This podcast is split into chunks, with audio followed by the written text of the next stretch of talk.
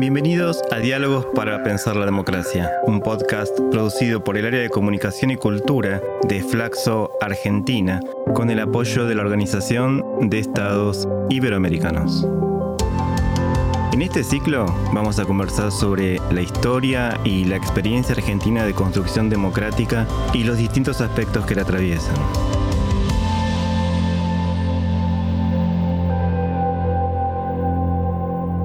Hola, esto es Diálogos para Pensar 40 años de democracia, un podcast de Flaxo. Y para hablar de rock, en estas últimas cuatro décadas estamos con Alfredo Rosso. Alfredo comenzó su carrera en el periodismo en 1975 en la revista Mordisco. Posteriormente formó parte del Expreso Imaginario. También trabajó en las discográficas Music Hall, BMG, Sony Music, EMI Odeon, Warner Music.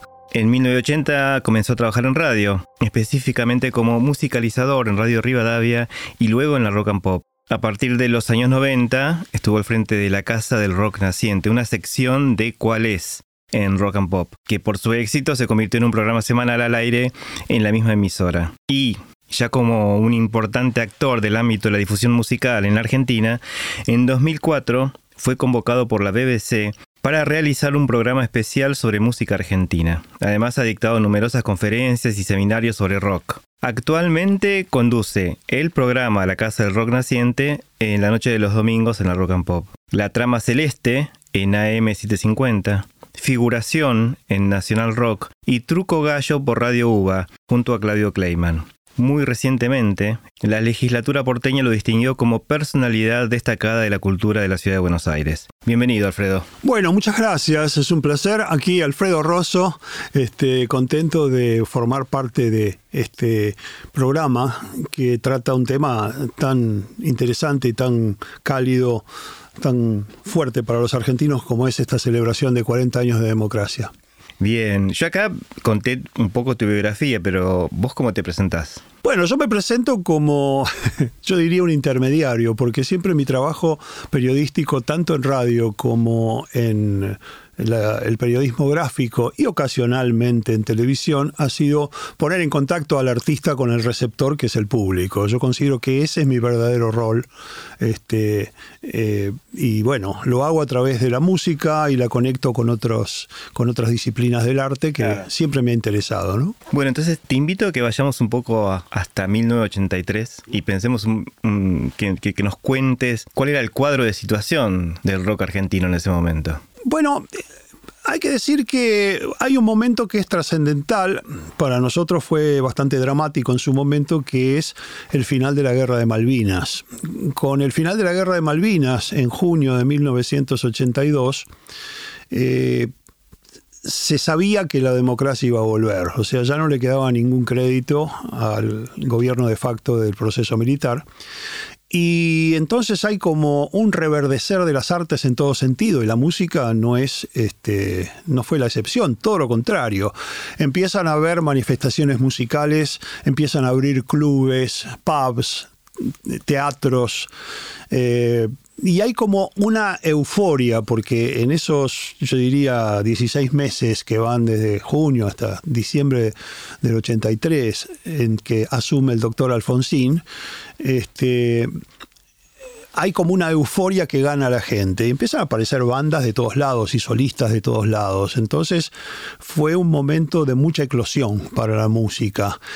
Eh, en el plano del rock, concretamente, se da el retorno de muchos músicos que habían estado en el exterior, como Lito Nevia, que había estado en México, Miguel Abuelo, que estaba en Europa y vuelve para fundar la tercera versión de Los Abuelos de la Nada, con, bueno, con músicos expertos como Andrés Calamaro, muy joven y ya muy talentoso, Cachorro López, que fue el de la idea de la reunión, este, Gustavo Basterrica en la guitarra, este, Daniel Melingo en clarinete y saxo ocasionalmente, Polo Corbelas en la batería, bueno, era una super banda, y Miguel, por supuesto, cantando y componiendo. Pero por el otro lado tenías también este, otros músicos que volvieron, Miguel Cantilo con Punch, este y se empiezan a formar nuevas bandas. Este, este italiano educado en Escocia llamado Luca Prodan viene al país para hacer sumo. Patricio Rey y sus redonditos de ricota empiezan a tener cada vez más ascendiente entre el público. Eh, todavía tocaban en bares y en clubes, pero poco tiempo más iban a ser un grupo de trascendencia nacional, como bien sabemos. Eh, por otro lado tenés la llegada de bandas de otros estilos. Memphis, la blusera, haciendo blues a la manera argentina, ¿no? Este, Papo con Riff, haciendo hard rock, como le gusta a él, heavy hard rock. Eh, y por otro lado, otros de nuestros grandes pioneros, como Charlie García, y Luis Alberto Spinetta estaban pasando también por un momento excepcional. Charlie, como siempre, haciendo la radiografía de nuestro país en forma de arte, en forma de música y de palabras. Luis Alberto Spinetta con Spinetta Jade.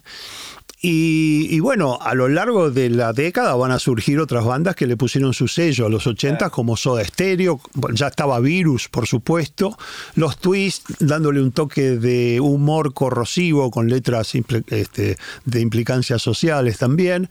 Este, en fin, eh, todo esto estaba en ese momento en ebullición. Y con el advenimiento de la democracia, bueno, por supuesto que se abrieron nuevas posibilidades y, nuevos panoramas para en esta década. También en, incluso en la previa, ¿no? 81, 82 y 83, también había un espacio para el rock de protesta, porque vos recién mencionaste a Miguel Cantilo, que también había reflotado Pedro y Pablo, ¿no? Era la segunda etapa, si no me equivoco. Sí, eh, hicieron un disco maravilloso que tiene una tremenda vigencia en pleno 2023, que es este Contracrisis. Ese disco disco tenía eh, temas que hablaban un poco de, justamente, de levantar el cachete en circunstancias en que el país estaba bastante deprimido. Temas como Ánimo Che o Contra Crisis mismo, este, Energía y Materia. Miguel Cantilo para mí es uno de los grandes poetas y los grandes músicos de nuestro rock eh, desde el principio, desde que apareció en 1970 con la primera versión de Pedro y Pablo, y fue muy bueno que apareciera a principios de los 80 en dos facetas, como líder de Miguel Cantilo y Punch y como parte del reformado Pedro y Pablo. ¿no? Y claro, y en 1981 explota Virus, que traía otra vez el goce del baile, porque hay que decir que en los últimos años 70 el rock argentino era un poco estático en el sentido de que las audiencias estaban eh, acostumbradas a escuchar una música con, este, con una actitud seria, una actitud medio devocional, pero seria, ¿entendés? Este, no estaba contemplado el baile, no estaba contemplada la diversión, y eso tiene una explicación, porque veníamos de años muy oscuros, veníamos de años de censura, de represión de todo tipo, y mucho de, esa, de ese clima así oscuro se filtra también a las audiencias. A tal punto que a veces los propios este, asistentes a un recital le decían a un músico que no hiciera circo, lo cual significaba no bailar, no moverse en escena, que tenían que estar quietos tocando sus instrumentos de una manera seria. Y de golpe en los 80 con, bueno, con Virus, con los Twists, con otras bandas, con los abuelos mismos, vuelve ese, ese clima de, de, mover el cuerpo, ¿viste? De soltarse un poco. Eh, vuelve un poco la alegría de vivir en cierta manera. Que no es que se hubiera perdido del todo, pero que estaba un poco anestesiada por toda la situación que se había vivido entre el 76 y el 83. Ahora, es, interesante también ver eh, en qué lugares transcurría esto, ¿no? Porque incluso tempranamente y con mucho riesgo, años 81-82 está el Café Einstein, eh, Stud Free Pub, si no me equivoco, el Corralón, eh, y que por ahí, bueno, surgen, ¿no? Sumo, Soda Stereo, Los Redondos. Bueno, yo creo que eso empieza realmente después de Malvinas, porque antes era prácticamente inconcebible que hubiera existido un lugar como el Café Einstein. Eh, era impensable. O sea, lo hubieran allanado el primer día. Igual tuvo complicaciones policiales, yo fui testigo de, un par de ellas, testigo involuntario, debo decir, este, pero, pero claro, ya, ya había otro clima en la calle, entonces que surgieran lugares como el Paracultural, que fue muy importante porque ahí se pudo ver también una cosa que ocurre en los 80 y que es interesantísima, que es la mixtura entre diferentes formas de expresión artística. En eh, en el Paracultural tenías, por ejemplo, la presencia de los Meiji, la presencia de Batato Berea, este, eh, es decir, tenías comediantes de stand-up que estaban presentando, eso era algo novedoso en el ámbito de esa generación, ¿entendés? La presencia de esos personajes. Como Urdapilleta también, Tortonese, es decir, estaba, estaba explotando por un lado toda esa parte de humor, de comedia, de sátira social que hacía tanta falta. Y por el otro lado, en ese mismo lugar estaban despuntando las bandas underground de nuestro rock. Y lo que pasaba en el paracultural se repetía en el Einstein, quizás con, los mismos actores y con otros músicos. Por ejemplo, Luca tenía la Hurlingham Reggae Band, que era una especie de desprendimiento de sumo, y a veces se presentaba como solista con una guitarra acústica, haciendo temas propios, pero también covers de Lou Reed, de John Martin y de David Bowie. Era fantástico verlo a Luca en un banco alto, viste, con su guitarra acústica dando un recital en el Einstein, eh, donde también actuó Javier Martínez, donde también actuaron este, varios otros músicos claves de nuestro rock. Eh, la década había comenzado incluso con dos reuniones. a fines del 79, la primera reunión de Almendra, a fines del 80 la segunda. En el 80 se reunió Manal, o sea que nuestros músicos estaban en un momento de, ¿cómo te puedo decir? de muchas ganas de expresar su arte y se empezaba a abrir la cosa como para que eso fuese posible. Otro detalle que quiero destacar es que eh, empezaban a hacerse fuertes los sellos y las productoras independientes. Vale decir que nuestros músicos podían por fin grabar y editar sus discos en mejores condiciones desde el punto de vista artístico. No te quiero hablar de, la fase económica porque eso no lo sé. Nunca me metí con el tema contratos, pero sí sé que no había prácticamente restricciones a lo que quisieran grabar los músicos que ya tenían cierto como cartel. Eh, y, incluso los que empezaban ponían también sus condiciones. Y el rock se ramifica también hacia otros lados. La música electrónica, los adelantos desde el punto de vista tecnológico empiezan también a tener fuerza. Daniel Melero se constituye en un pionero del tecnopop argentino. Este, bueno, y por otro lado, ciertas utopías de los viejos tiempos desde el punto de vista de la expresión de las letras volvieron o llegaron con la trova rosarina, muy importante. Es decir, Juan Carlos Baglietto y Silvana Garré encabezaban la banda de Baglietto, donde estaba un Fito Páez muy jovencito, no solo tocando los teclados, sino también componiendo. Y como Baglietto en ese momento no era predominantemente autor, sino que interpretaba temas de sus amigos y colegas talentosos, había temas de Jorge van der Mole, de Lalo de los Santos, de Adriana Bonicio, de Rubén Goldín, y esa gente que se instala en Buenos Aires y empieza a grabar, al poco tiempo Fito se abre de la banda y empieza a, actuar como solista, le da también una nueva fisonomía, porque hay un aspecto de los ochentas que hay que poner en claro. Cambia también un poco el paradigma ideológico o, si querés, este, eh, incluso estético de la música. Ya no se habla tanto de las utopías de cambio como se hablaba en los 60s y 70s, de la contracultura. Los 80 son más hedonistas, hay más una cultura de la primera persona del singular. Yo recuerdo muy bien cómo el primer álbum de Soda, que sale a fines de 1984, lo expresaba Cerati de una manera maravillosa, que siempre otro tipo que tuvo una antena especial para captar a su sociedad. El primer disco de Soda tiene temas como Sobredosis de TV, que tiene que ver con el hecho de que la televisión empieza a tener un rol preponderante en la vida de los argentinos, como sucede en otras partes del mundo. Es decir, ya no era ese aparatito que se veía dos horas o tres al día, ya empieza a tener como una presencia constante.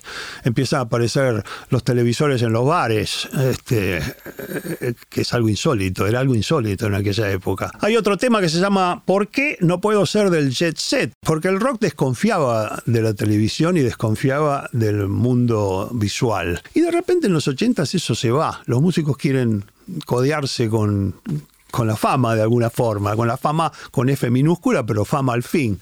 Y después hay otros temas en ese disco como Dietético o como Mi novia tiene bíceps, que te hablan de cosas que antes de los 80 prácticamente no existían en la vida del argentino medio, como los productos dietéticos o la gimnasia, ir al gimnasio iban los patovicas al gimnasio, iban los, los luchadores o los boxeadores, pero la gente común no iba al gimnasio. Bueno, todo eso cambia en los 80, porque hay una cultura del cuerpo. Entonces eso se ve también en las canciones. Por otra parte, ese otro gran crítico de nuestra sociedad, analista furioso de nuestra sociedad, que es Charlie García, tiene un tema en su disco Clicks Modernos que dice bancate ese defecto, que habla de que por más que te hagas cirugías estéticas vas a seguir siendo lo que sos. Así que bancátela. ¿Y qué pasaba con, con, el rock pesado heavy metal? Este, Papo decía en algún momento que Riff tuvo su momento en el proceso. Estábamos para tirarle la bronca al gobierno. Y leí hace poco que Vitico, el bajista, fue secuestrado y torturado.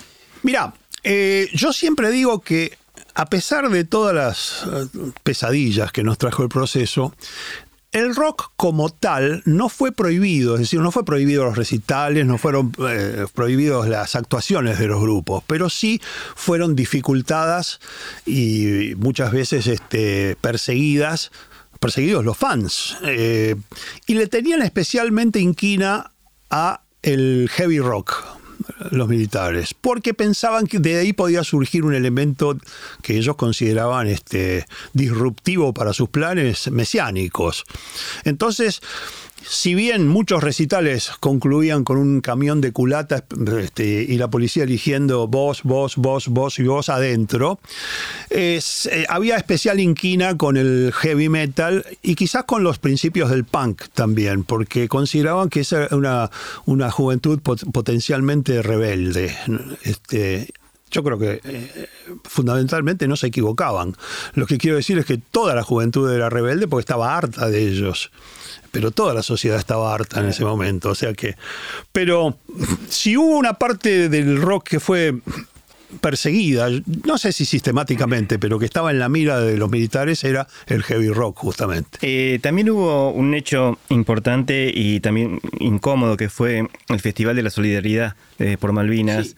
y que, pero también pasó que Virus y los violadores se negaron a participar. Sí. Bueno, yo este, estuve como espectador privilegiado del festival ese porque estaba incluso a un costado del escenario.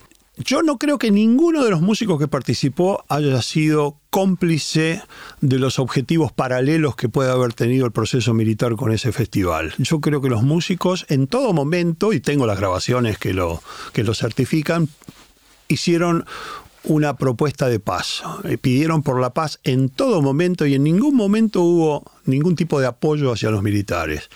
Que la sola presencia de los músicos en un escenario transmitido por televisión en aquel momento se pueda tomar como complicidad, bueno, es ya arar un poco fino. Mucha gente lo hizo también de una manera casi panfletaria, eso de, de endilgarle al rock una complicidad que nunca tuvo. Si hay algo que el rock nunca tuvo es una complicidad con la violencia y con la guerra.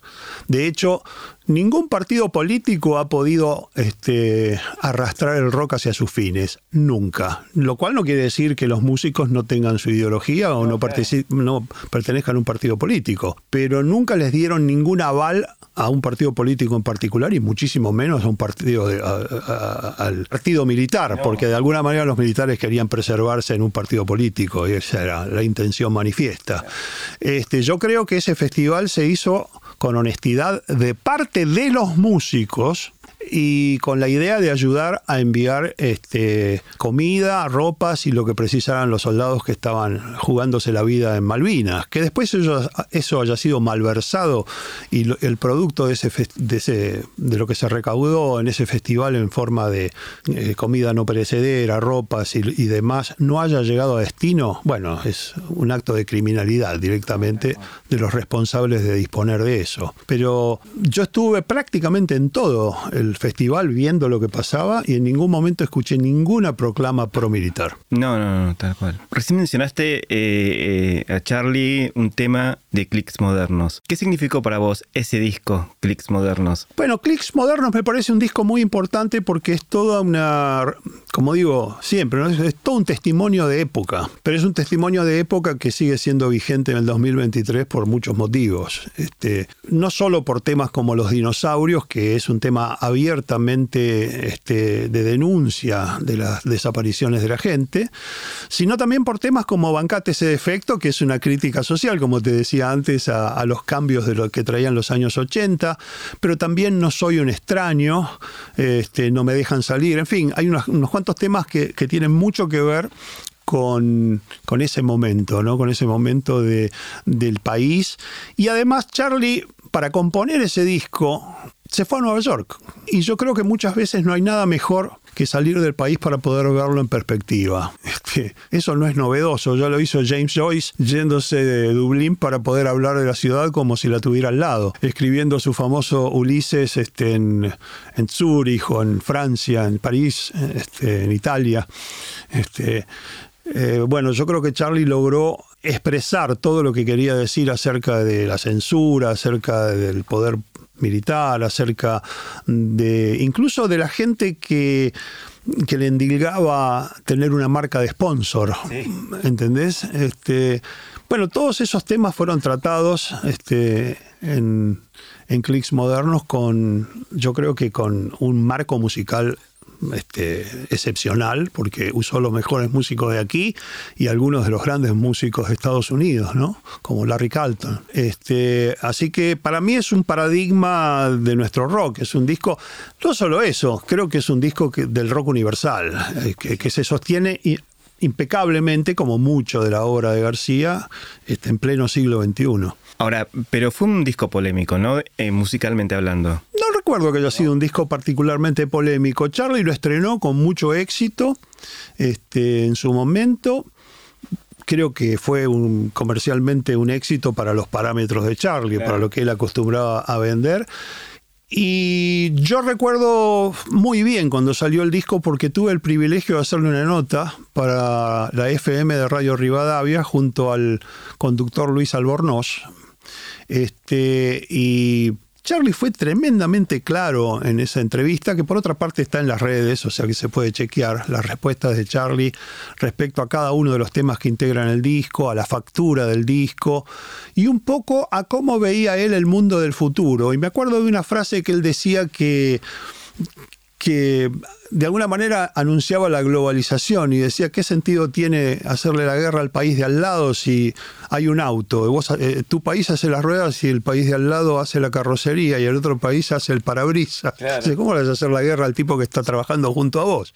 Bueno, ese tipo de cosas caracterizan siempre la, la prosa de Charlie, que me parece un tipo muy inteligente tremendamente inteligente, eh, yo creo que tendría que quedar en los libros de historia. Pero si algún día no existieran los libros de historia, porque nunca estamos a salvo de alguien que quiera suprimir, no sé, ministerios o que quiera quemar libros. Este, si no existieran los libros de historia, pero sí se conservaran los discos, yo creo que podríamos reconstruir los últimos, el último medio siglo de historia argentina con las letras de Charlie. Desde Sui Generis hasta Random y hasta el disco que está por salir ahora. Bien. ¿Y qué pasaba con los redondos? Patricio Rey y sus redonditos de ricota en los años 84-85 era un placer verlos en un entorno de un pub o de un club porque tenían una magia especial. Pero yo creo que esa magia no la perdieron cuando empezaron a actuar en lugares más grandes como Palladium o como obras sanitarias. Simplemente, de alguna forma, construyeron un show a la medida de esos lugares donde iban teniendo más y más público. Eh, yo personalmente creo que los redondos han tenido, han ampliado su público de una manera notable y que es uno de esos fenómenos donde hay gente de todos los estratos sociales que los quiere y los escucha. Yo sé que algunos de los que iban a verlos en la primera época este, resentían el hecho de que los redondos se hubieran vuelto hiper populares y llegaran a tocar en estadios o directamente en campos, viste, para 400.000 personas. Pero a mí me parece que eso tiene, tiene un poco de, xenofobia ¿no? Eh, oculta, que en realidad este, es maravilloso que los redondos en los años 90 se hayan transformado un poco en un estado dentro de otro, porque eh, recordemos que los 80 fue una época donde un gobierno que traicionó los principios por los cuales había hecho campaña, eh, se proponía que, ingresáramos al primer mundo por la ventana prácticamente y que quedara fuera dos terceras partes de la población del país. Entonces esos chicos que pertenecían a esas dos terceras partes que quedaban afuera de todo, encontraron en los redondos una tabla como de esperanza. Y no porque los redondos tuvieran un mensaje político, porque nunca tuvieron un mensaje político, pero era su música, era su expresión, era esa sensación de abrazar a su público, lo que hacía que cada día se multiplicara más y más su, su audiencia y, su, y la gente que era capaz de ir de una ciudad a la otra por la aventura de ir a ver a los redondos y por lo que les pudiera suceder en el camino, nuevos romances, nuevos amigos, nueva esperanza. Entonces, para mí es un fenómeno que prácticamente no tiene parangón en casi todo el mundo. Lo único con lo único que lo puedo asociar es con los Grateful Dead en Estados Unidos, una banda que también trascendió largamente el terreno de lo musical y lo poético y pasó a encarnar en cierta manera los preceptos de la contracultura, ¿no? Claro, claro, claro. ¿Cómo calificarías la, relación rock y política? Porque recién estuvimos hablando, bueno, de, todo lo que pasaba inmediatamente en el 83, 84. Después hay otros momentos eh, muy importantes en la política argentina. A veces son reflejados, a veces no. Y tenemos como, no sé, un público que dice, no, no me gusta. Y hay otro que dice, bueno, pero el rock tendría que este, reflejar lo que está pasando, etcétera. Eh, bueno, yo creo que hay que pensar que si existe una especie de conciencia en la cultura rockera, es la conciencia humanística. Si tuviera que definir el rock en una palabra o en, una frase, diría que es un grito de libertad, que siempre lo fue. Y por otra parte, el primer tema de rock nacional con conciencia social que fue rebelde de los beatniks allá por 1966, la frase clave de ese tema, de la banda donde estaban Morris y Pajarito Sauri, dice, rebelde me llama la gente, rebelde es mi corazón, soy libre y quieren hacerme esclavo de una tradición. En, en ese estribillo que parece un haiku japonés, está sintetizada el precepto principal del rock. Me quieren hacer esclavo de una tradición, pero yo soy libre. O sea, el rock propugna que nadie te escriba el libreto de tu vida. Vos sos una persona a la cual le han dado un nombre y le han dado un documento de identidad, pero vos sos mucho más que eso. Por eso Miguel Abuelo en un tema del año 68 que se llama Oye Niño dice, cuando mi nombre ya no exista, verás qué velocidad. O sea, cuando te sacás de encima los prejuicios que arrastra tu nombre y tu apellido, ¿quién te para? Javier Martínez también lo dice en otro tema, de Manal, este, porque hoy nací, donde dice, eh, hoy adivino qué me pasa, ¿por qué mi nombre no soy yo? ¿Por qué no tengo una casa? ¿Por qué estoy solo y no soy? Porque hoy nací. Hoy, recién hoy, el sol me quemó y el viento de los vivos me despertó. Entonces el rock siempre tuvo esa cosa humanista, esa cosa de reafirmar la personalidad y que nadie te escriba ese libreto de lo que tenés que hacer o decir. Por eso nunca se adaptó a ningún condicionamiento de ningún partido político, porque es ajeno a cualquier verticalidad, a cualquier líder. Y por eso no lo pudieron arrear hacia ningún lado y me parece maravilloso eso. Los que piden compromiso generalmente son personas militantes y quiero decirte una frase de Billy Bond que sintetiza el pensamiento que tienen muchos de los partidos respecto del rock. Billy Bond dice, para la izquierda éramos unos boluditos y para la derecha éramos unos boluditos. Bien. ¿Tuviste disquerías? Sí. Tabú y Fénix. Sí. Galería Bond Street. Tabú con mi maestro musical que es el señor Fernando Pau este, dueño de la disquería Decana, de las disquerías de compra-venta canje, Abraxas Records, y él me enseñó lo que sé de disquero, y pusimos una disquería juntos en 1985 que se llamó Tabú. Después, por diferentes circunstancias, este, yo me independicé de la sociedad y, y, formé la disquería Fénix. Pero siempre con Fernando hemos continuado nuestra relación amistosa y comercial incluso, este, cuando las disquerías estaban separadas. Y de hecho hicimos un montón de talleres de rock a lo largo de los años, que no figura siempre en mi biografía, pero desde el 2002 y hasta el 2014 fueron ininterrumpidos en lugares como Artilaria, la Universidad de Belgrano, Estudio Urbano y otros Éter y otros lugares donde, donde hicimos cursos. Así que este, la, experiencia de disquero que él me enseñó cómo llevarla a cabo, cómo era estar detrás del mostrador, cómo era encarar al cliente, cómo era saber para qué lado corre el cliente y tratar de satisfacer sus necesidades, etcétera, etcétera, etcétera, me lo enseñó con mucha capacidad y con mucho sentido del humor. Y yo fui disquero entre el 85 y el 94 en esas dos disquerías que estaban en el mismo lugar, en la galería Bond Street, que en un momento determinado este, pasó de ser una galería casi desierta a ser la galería de moda de los jóvenes adolescentes. Así que estuve en el lugar indicado. ¿Y qué clientes este, notables tuviste por ahí? Bueno, algunos músicos. Mariano Esaín, que para mí es un capo, músico y productor. Eh, también pasó por ahí Adrián Dárgelos, este, eh, figura fundamental de los babasónicos. Y otros músicos amigos que entraban y salían. Alguna vez vino Sky y Poli de visita de los redondos. En fin, eh, me acuerdo que con los redondos había una situación muy particular porque cuando sacaron su primer disco Gulp, y hasta incluso el segundo, octubre, su disco se vendía en cuatro o cinco disquerías nada más de Buenos Aires. Era como un objeto de culto. Y mi disquería era una de ellas. Así que teníamos ese privilegio. Después la fama de los redondos explotó, por supuesto, y ya no era concebible ni siquiera práctico. Era tener el disco en cinco disquerías. Tenía que estar en todo el país, obvio. Pero eran, eran lugares realmente de sociabilidad, casi como, como, como bares, ¿no? Mira, eran lugares donde eh, hablábamos mucho de música. Este, traíamos discos de afuera que no las grabadoras argentinas no editaban, por lo, por lo cual teníamos un montón de material que la gente codiciaba, tanto de bandas como de solistas. Y trabajábamos mucho material usado que eran piezas de colección, que ya no se conseguían nuevas. Eh, estamos hablando de la época del vinilo, que fue desplazada un poco por el CD, o sea que después nos tuvimos que concentrar también en el mercado del CD cuando recién empezaba. Y eso en el caso mío eh, fue un poco descorazonante, porque me encanta el CD, por supuesto, pero lo que quiero decir es que ya teníamos una competencia demasiado poderosa, porque te recuerdo que a principios de los 90 empieza la eclosión de Musimundo, de Tower Records y de un montón de disquerías que, con las cuales era imposible competir. Entonces ya el disco usado, la reliquia de vinilo, nadie la quería, pues todo quería, todos querían el nuevo formato en CD. Mirá qué, qué ironía, ¿no? Ahora está pasando a la inversa. Este, cuando lo ideal sería este, mantener en mi opinión, mantener todos los formatos, lo físico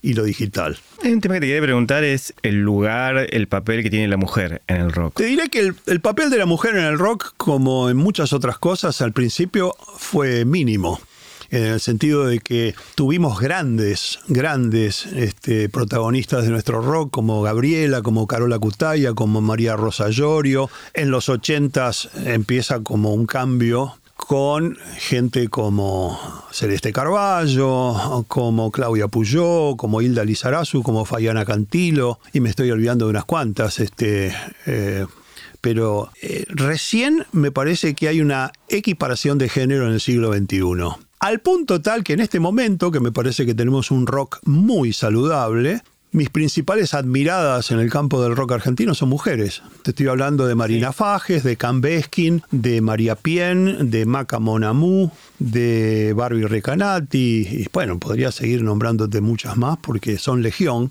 Grandes artistas, Lucy Patané, eh, Paula Mafía, grandes artistas que son músicas y que son también productoras y en muchos casos multiinstrumentistas. Y lo que es más, están haciendo la música que les gusta sin ningún tipo de injerencia ajena. Eso me parece maravilloso. Me gustaría ver que eso suceda en otros planos de la sociedad. ¿Cuánto le debe el rock a la balsa? bueno, yo le debo mucho. A ver, ¿por qué? Yo le debo mucho porque cuando salió la balsa yo tenía 12 años, vivía en el barrio de Villa Crespo y jugaba la pelota con mis amigos y de repente un día estaban cantando todos una canción que decía, tengo que conseguir mucha madera. y cantaban y cantaban. Y yo les pregunté qué era. Y me dijeron, che, ¿cómo? No sabes estás sonando en la radio todo el día, no escuchás nada, estás fuera de onda. Y era la balsa. Entonces fui y me compré el single, fue mi primer single comprado con mi plata. Este, y claro, para imagínate la mentalidad todavía no alborotada por las hormonas de la pubertad de un chico de 11, 12 años que escucha algo así como cuando mi balsa esté lista partiré hacia la locura o tengo que conseguir mucha madera y con mi balsa yo me iré a naufragar. Yo no entendía que era eso de partir hacia la locura o de naufragar con una balsa. ¿No se supone que flotás con la balsa?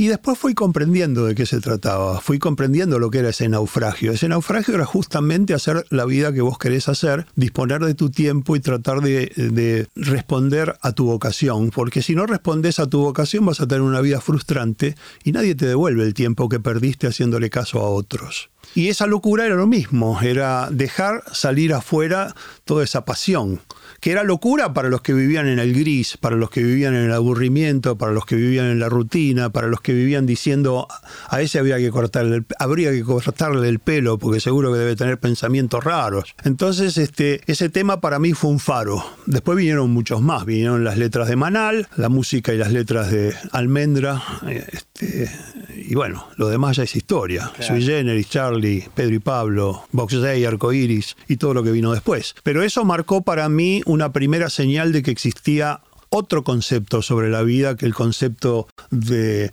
seguir una profesión liberal porque te lo marcaba, qué sé yo, la tradición, tener que ser contador público, abogado, doctor o, lo que fuere, o empleado público, qué sé yo, este, había otras formas existía el periodismo, existía la curiosidad, existía el apartarte un poco de lo que sigue el rebaño, en cierta manera.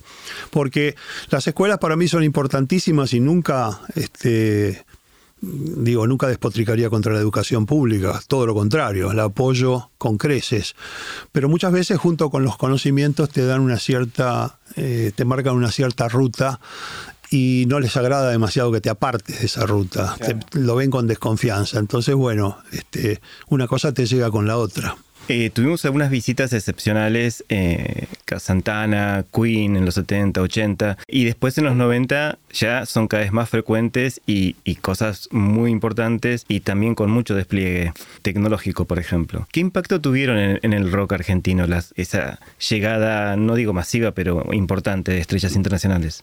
Bueno, la primera llegada de estrellas internacionales se produjo en la pantalla grande cuando estrenaron Woodstock en 1970 en el Cine América, septiembre del 70, porque no podíamos creer los rockeros de aquella época ver a nuestros ídolos y escucharlos en una pantalla grande, en un sistema de sonido increíble como tenía ese cine, que se inauguró con Woodstock, y ver a Hendrix, y ver a Joe Cocker, y ver a Crosby, Stills and Nash, y ver a, todos los que actuaron en, esa, en ese tremendo festival. Entonces teníamos mucho hambre de, de conocer esas bandas la primera que vino fue Santana en el 73, de las bandas importantes, ¿no? Que vino a actuar en el Luna Park, este, en el Teatro Metro y también en el viejo estadio de San Lorenzo, eh, en el gasómetro. Y después sí, vino Joe Cocker en el 77 y vino Queen en el 81, un poco antes había venido de Police, y ya empezamos a codearnos con el rock internacional. Y yo creo que fue importante, fue importante ver cómo sonaban esos grupos eh, pero hay que decir que si bien es fantástico que sigan habiendo recitales y festivales internacionales en la Argentina, este, porque uno siente que es parte del mundo artístico, así como hay exposiciones itinerantes que llegan a la Argentina, es fantástico que lleguen músicos de todos lados, creo que el rock nacional nunca perdió ni su identidad ni su personalidad. Y estoy muy contento de poder decir que en este momento tiene una gran personalidad del rock argentino que se combina con muchos otros estilos de una manera natural. Eso que al principio existía como una especie de fricción entre el rock, el tango, el folclore, ya no existe más. Ya existe una música que es inclasificable, que tiene elementos de rock, que tiene elementos de neotango, de neofolclore, tiene elementos de jazz. Y eso está en las calles de Buenos Aires, en los clubes, en los bares. Tenemos una capital musical mundial en este momento. Te puedo decir, por conocer algunas otras capitales, que tenemos una actividad que supera en muchos casos la de otros países. Y me parece fantástico eso. Y para la gente que dice, y bueno, ¿dónde está toda esa gente? ¿Dónde están todos esos nuevos grupos? Le diría que hay una cosa que hay que respetar siempre y que mantener, que es la militancia de la audiencia. Si pasan los años y por motivos familiares o por motivos del paso del tiempo, por motivos laborales o por lo que sea, ya no tenés el hambre de escuchar música como tenías a los 20, 25 años o 30, o tu vida tomó otro curso, me parece bien, me parece que cada uno debe hacer lo que se le antoja, pero no trates de tapar el, el sol con la mano y de decir que no ocurre nada, porque tenemos una situación muy saludable musical en Argentina en este momento. Y no hablo exclusivamente de Buenos Aires, hablo de La Plata, hablo de Rosario, hablo de Córdoba, hablo de Mendoza, hablo de Tucumán, hablo del sur, hablo de todas partes. Tenemos otra ventaja, la tecnología actual permite que los músicos se expresen sin tener ningún temor reverencial a productores ni grabadoras. Pueden grabar lo que se les antoja y editarlo físicamente o, digitalmente o como quieran y difundirlo para todo el mundo. Y cuando van a tocar a otra ciudad de nuestro país, generalmente trazan lazos digitales, o sea, a través de emails o WhatsApp o lo que fuere, con los grupos de esa ciudad y generalmente les brindan ayuda para poder montar sus recitales allá y viceversa, cuando viene el grupo de la ciudad que sea, de Mendoza, vamos a suponer, tiene, eh, se encuentran con lo mismo en Buenos Aires. O sea, existe una situación de solidaridad y una situación de hacer arte por el arte mismo. Claro. Porque ya nadie tiene eh, la zanahoria falsa de la fama, este, porque... Eh, eso no existe acá. Son muy pocos los grupos que lograron eso. Claro. Y no es el objetivo de nuestros artistas actualmente. Habiendo dicho esto, nadie hace música para no venderla, ni nadie hace recitales no. para que no vaya nadie.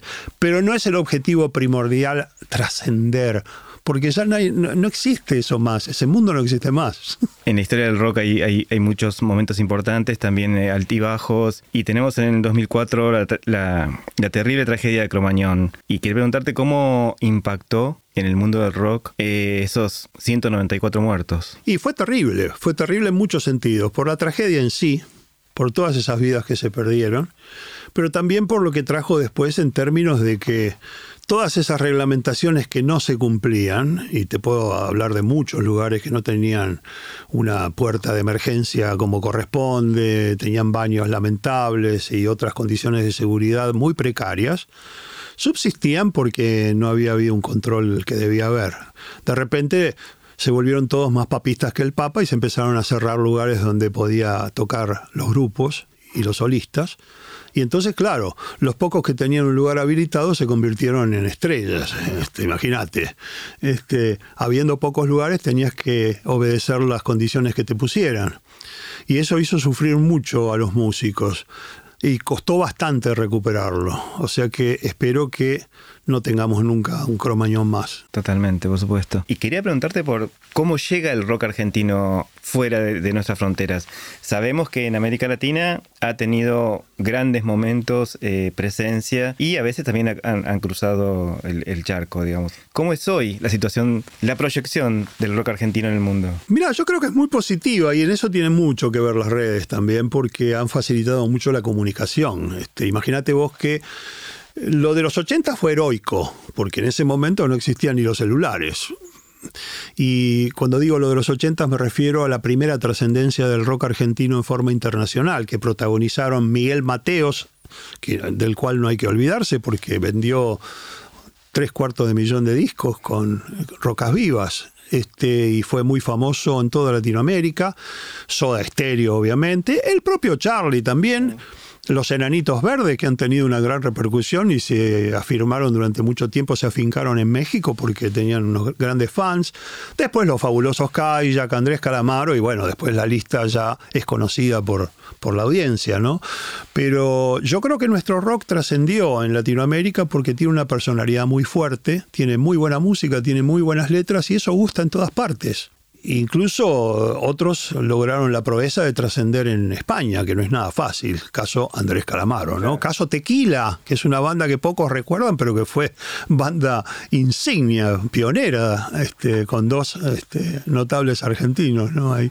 Estamos en la era de las plataformas, muchos escuchamos música en plataformas. Este, ¿Cuáles son los pros y los contras de escuchar música en plataformas? Mira, yo soy un fan del formato físico a ultranza por varios motivos. Uno de esos motivos es que me gusta el disco objeto, sobre todo me gusta el CD objeto, me gusta la sensación de una obra completa en mis manos y en mis oídos. Me gusta el librito con las letras, las ilustraciones, me gusta la tapa, me gusta la información del tipo o de la tipa que hicieron las liner notes, los comentarios internos. Este, me gusta la obra. Y eso se pierde un poco eh, en lo digital. Eh, me gusta muchísimo la parte digital que hace que conozcamos música de todas partes que de otra forma no conoceríamos. Y no te estoy hablando necesariamente de Islandia, ni de Tailandia, ni de las Islas Baleares. Te estoy hablando de Chile, te estoy hablando de Paraguay o de Bolivia. ¿Dónde compras un disco chileno en Argentina? Es imposible, están del otro lado de la cordillera. Entonces, la facilidad que da la inmediatez de lo digital me parece fantástica.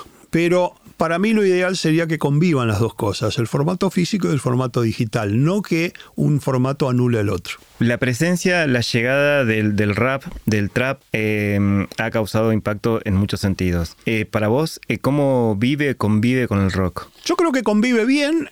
Este, como todas las manifestaciones artísticas, hay cosas que te van a gustar más o te van a gustar menos, que van a tener este, un trasfondo artístico más poderoso y otras que van a ser un poco más, este, si se quiere, más frívolas, lo cual no tiene nada de malo, un poco de frivolidad siempre es bueno también, pero por sobre todas las cosas es un fenómeno eh, que ha convocado a miles de personas, entonces más que combatirlo, como he escuchado muchas veces a gente hablar mal, hay que tratar de entenderlo, de comprenderlo, porque ningún estilo o género que convoca a miles de personas a presenciarlo y escucharlo este, se puede tomar a la ligera.